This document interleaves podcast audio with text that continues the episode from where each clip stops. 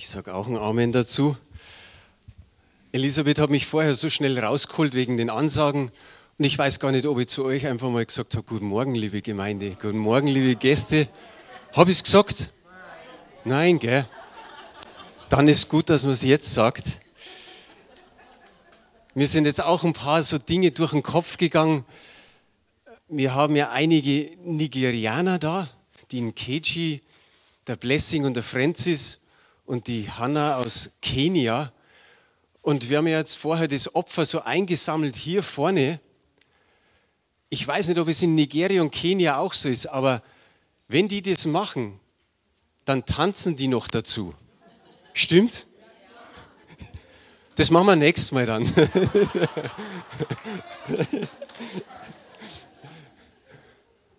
Wie die Elisabeth schon gesagt hat, ich freue mich trotzdem, dass einigermaßen viele noch da sind. Viele sind in Urlaub oder auf dem Ranger Camp aber doch einige sind noch da. Aber an manchen äh, Diensten merkt man wirklich, oh, jetzt sind da drei, vier weg, wer macht denn das? Und irgendwie wurde da nicht abgesprochen.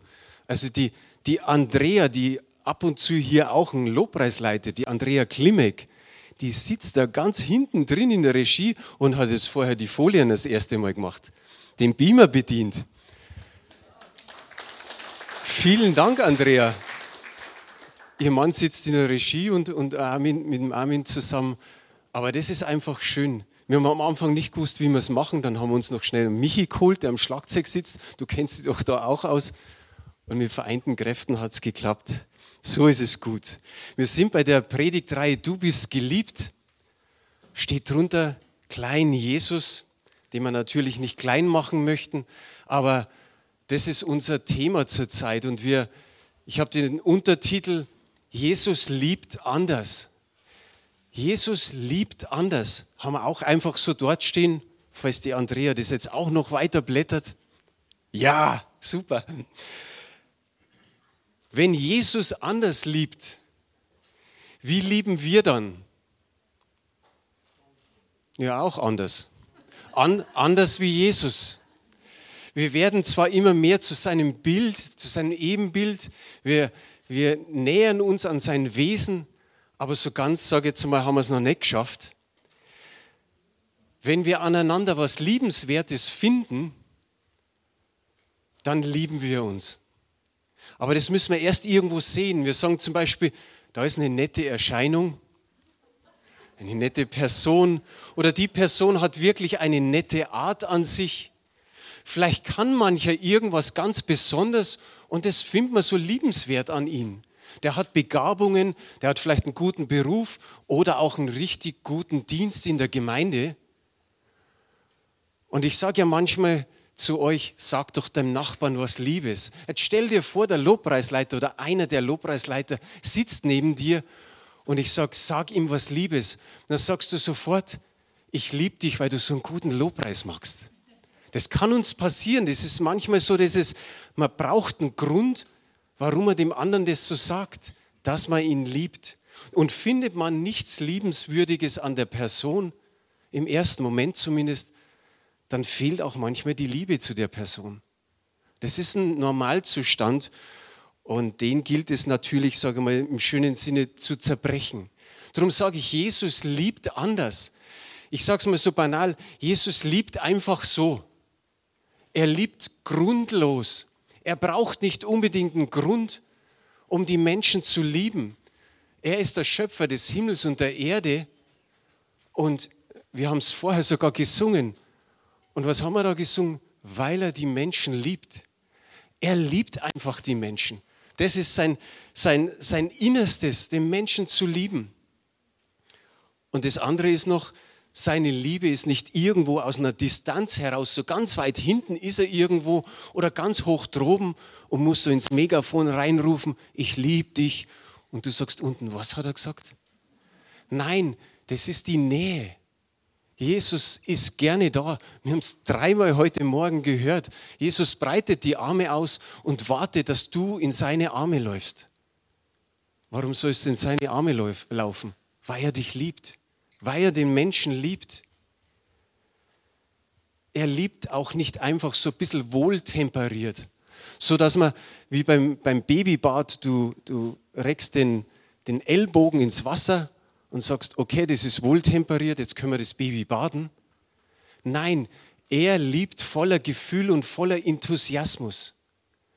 In Zephania 3, Vers 17, diese Bibelstelle haben wir auch auf Folie, da heißt es, denn der Herr, dein Gott, ist bei dir, ein starker Heiland, er wird sich über dich freuen und dir freundlich sein.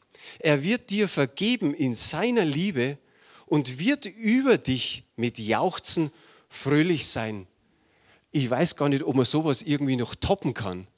Da ist nur noch von, von Lieben, vom Freundlichsein, von Jauchzen, von Lieben und alles gilt dir. Denken wir nur an den verlorenen Sohn. So liebt Gott dich. Er hat immer wieder geschaut, der Vater, ob er den Sohn sieht. Irgendwo am Horizont, da ist er verschwunden, vielleicht kommt er wieder von dieser Ecke. Und er wartet und wartet. Und in dem Moment, wo er ihn gesehen hat, rafft er so sein Kleid nach oben und rennt ihm entgegen. Mit ausgebreiteten Armen, so wie wir es vorher gehört haben. Um ihn zu umarmen, um ihn zu küssen, um ihm zu sagen, ich liebe dich. Und da ist kein Vorwurf bei diesem verlorenen Sohn. Der Vater macht ihm keinen Vorwurf, sondern er steckt ihm den Ring an den Finger er küsst ihn, er gibt ihm Kleidung, er, gibt, er schmeißt eine Party. Er sagt, jetzt schlacht man das Kalb und jetzt geht es richtig auf. Er ist wieder da. Wie sehr liebt Gott. Ich habe gelesen vor kurzem, das hebräische Wort für lieben, Achav, drückt das Schnappen nach Luft aus. Hast du schon mal nach Luft schnappen müssen? Ja, wie du dem Bus oder der U-Bahn hinterhergerannt bist, dass es noch erwischt vielleicht einmal irgendwie zu schnell die Treppen hoch, dann fängt man an und schnappt nach Luft. Aber das hängt auch zusammen mit heftigen Atmen, mit dem sehnsüchtigen Verlangen nach der geliebten Person und bezeichnet eigentlich sogar erotische Liebe. So liebt unser Gott.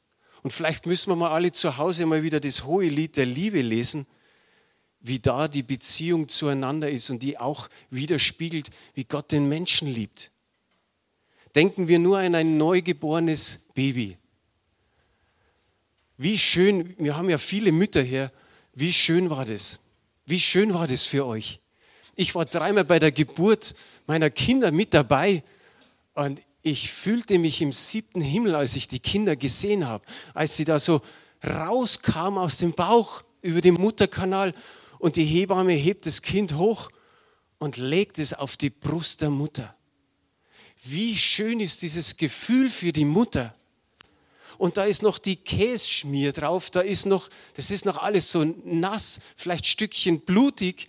Es, das Kind, ich sage manchmal, die schauen so zerknittert aus, so zerknittert und zerknautscht, eigentlich gar nicht so schön. Aber wenn die Mutter das Baby auf, auf der Brust hat und küsst, dann sagt sie, mein geliebtes Kind.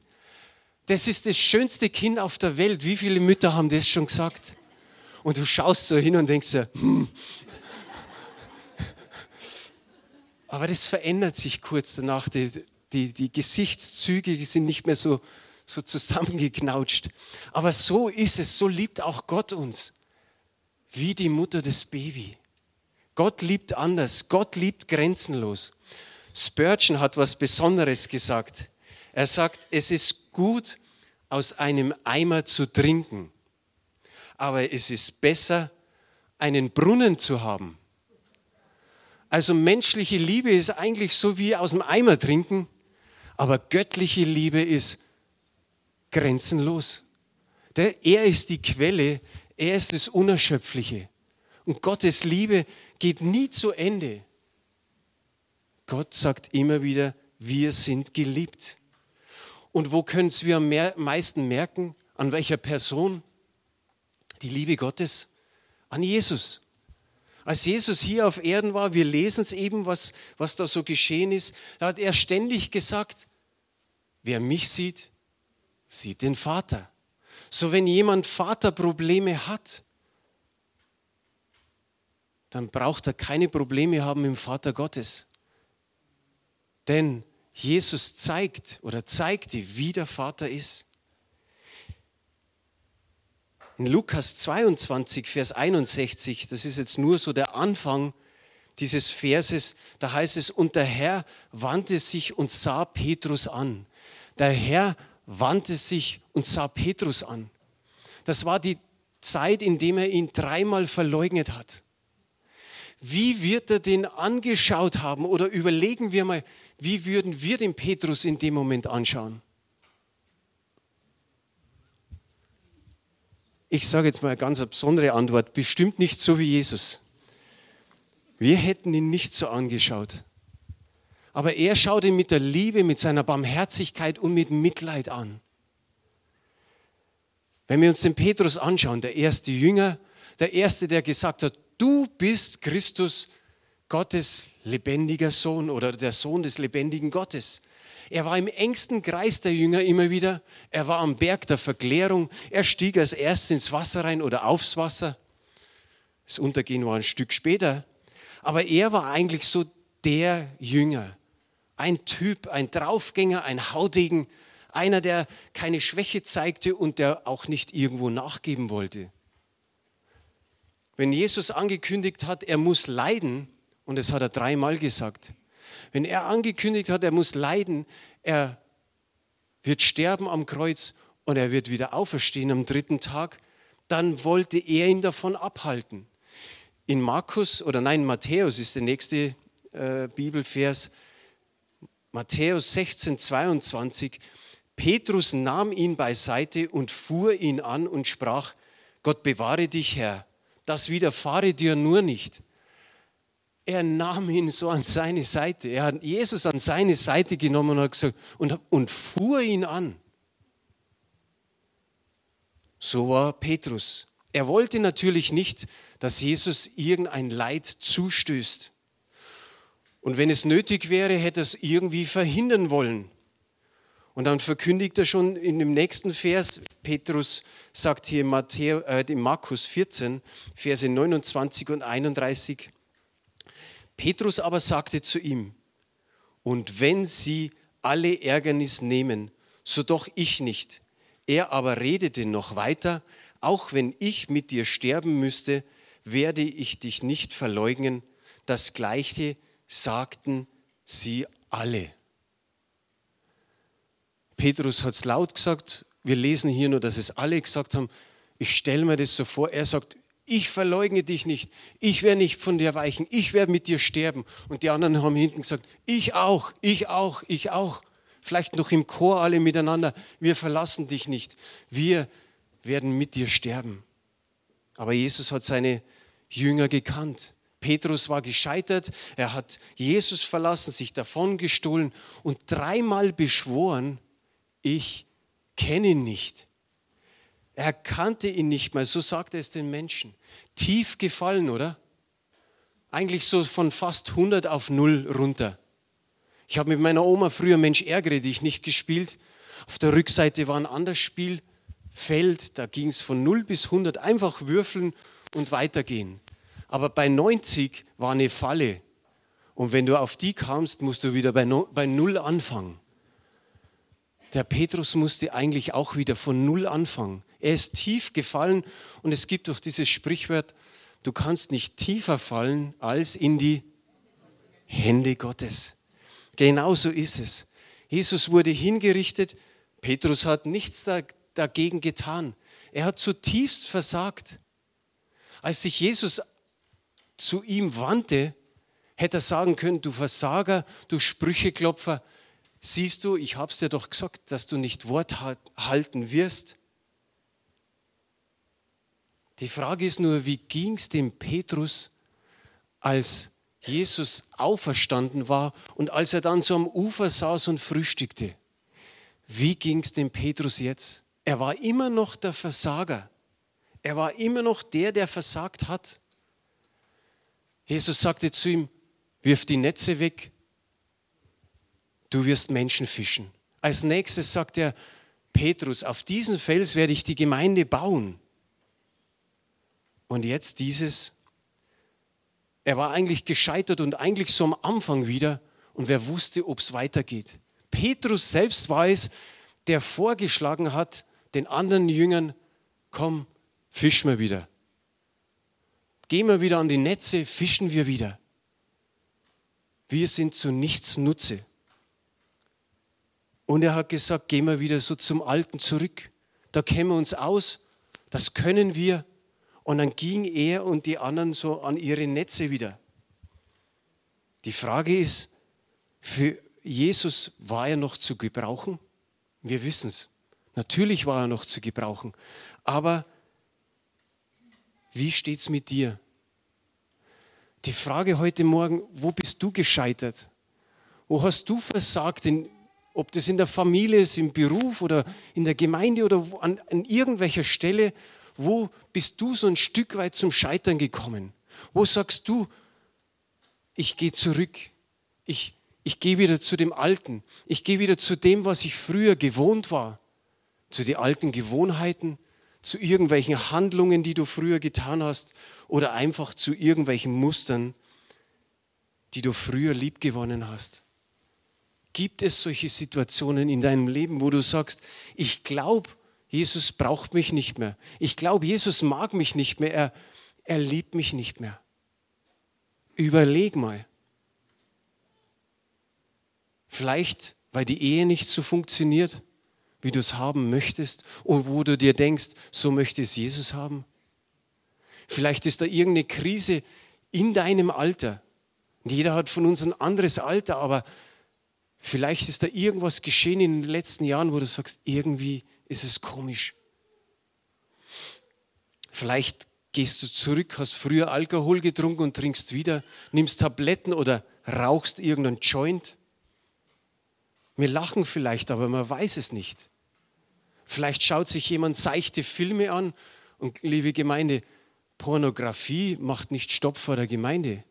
Da hört man genug drüber, was alles so geschehen ist in der Vergangenheit.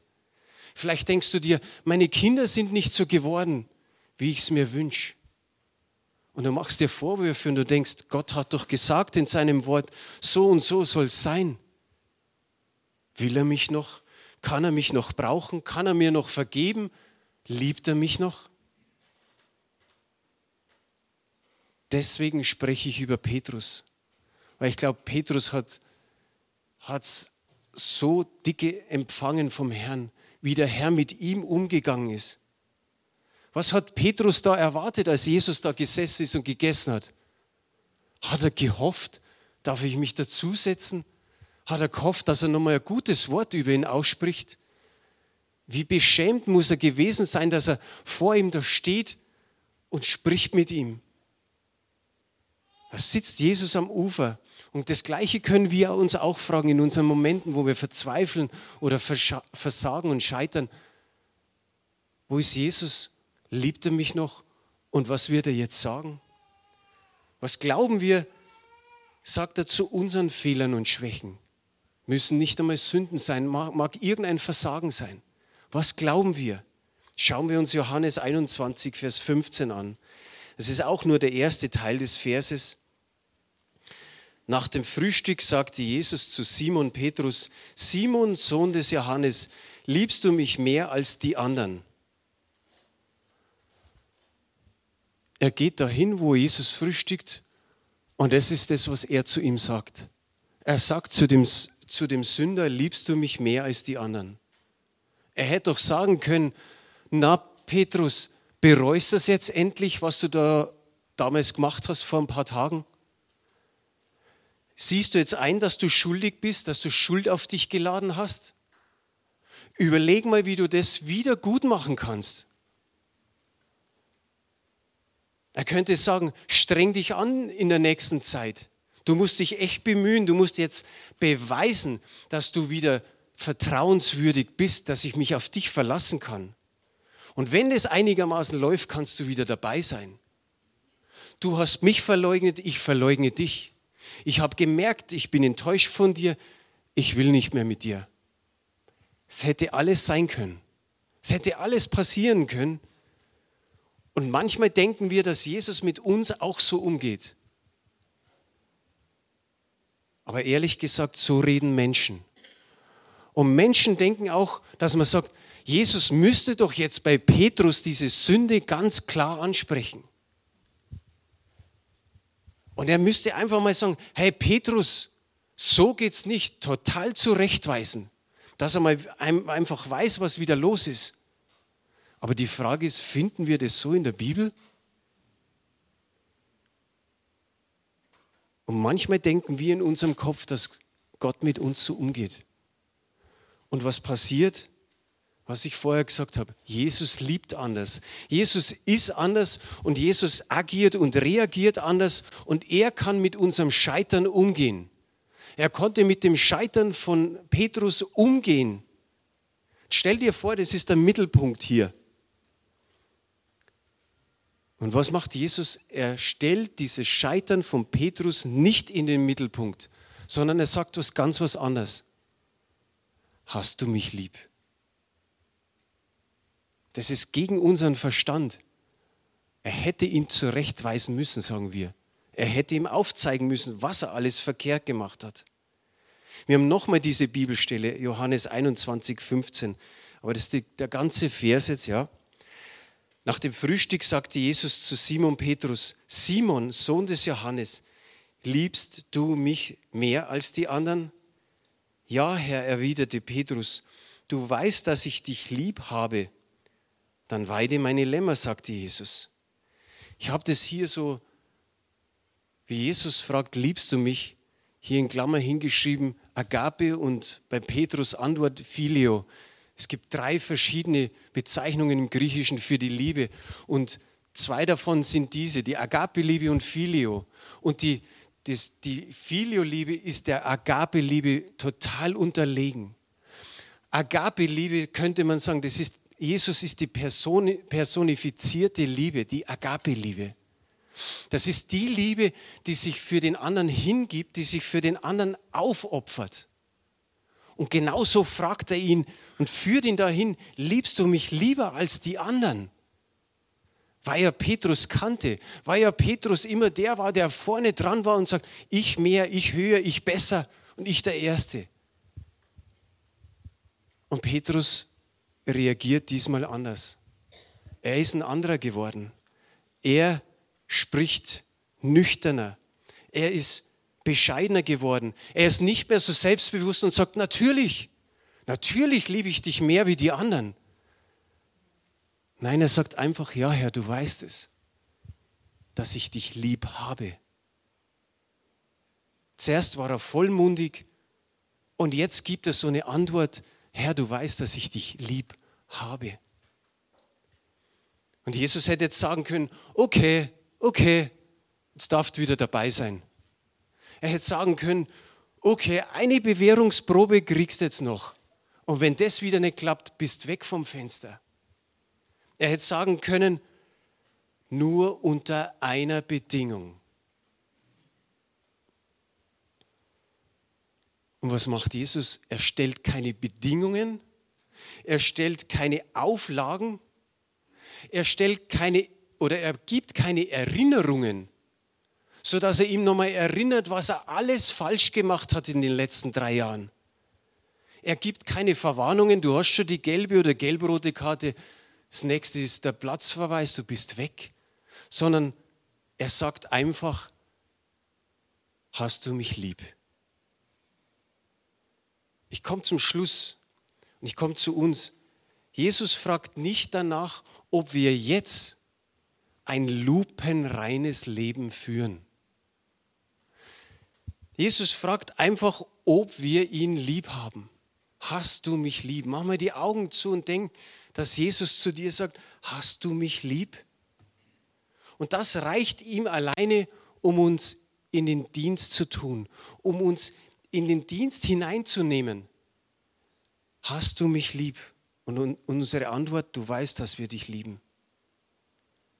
Er braucht keine Liste von Leistungen von uns, sodass du sagst, Herr, ich habe ich hab schon geputzt in der Gemeinde, ich habe beim Gemeindeessen mitgemacht, ich, ich war schon im Kinderdienst, ich bin auch an der Pforte und war schon mal Ordner. Nein, er braucht keine Liste, wo du was vorweist. Er braucht auch keine Gegenrechnung, was wir für unser Versagen schon wieder getan haben. Herr, da habe ich schon drei Dinge getan. Jetzt, jetzt ist doch unser Verhältnis wieder besser, oder? Christsein ist keine Sündenvermeidungsstrategie. Ich sage es nochmal, Christsein ist keine Sündenvermeidungsstrategie, sondern aus dem Glauben heraus können wir das Leben leben. Und wie ich vorher gesagt habe, und Gott kann mit unserem Scheitern umgehen. Das schafft er auch noch. Und ich schließe mit Bonhoeffer, da haben wir auch noch die Folie da. Ein Zitat von Bonhoeffer. Ich glaube, dass Gott aus allem auch aus dem Bösesten Gutes entstehen lassen kann und will. Ich glaube, dass auch unsere Fehler und Irrtümer nicht vergeblich sind und dass es Gott nicht schwerer ist, mit ihnen fertig zu werden, als mit unseren vermeintlichen Guttaten. In solchen Glauben müsste alle Angst vor der Zukunft überwunden sein. Du hast es gesagt. Amen. Genauso ist es richtig. So ich weiß nicht, ob du irgendwie so in einer Situation bist wie der Petrus. Ob da irgendwas nicht klappt in deinem Leben, ob es in der Familie ist oder an anderen Stellen. Aber nimm das mit und sieh, wie, wie Jesus agiert und wie er reagiert und wie er einfach sagt, ihm ist wichtig, weil er ins Herz schaut, liebst du mich. So wie er David gesehen hat, er sagt, ein Mann nach meinem Herzen, trotz seiner großen Schuld, die er auf sich geladen hat, liebst du mich.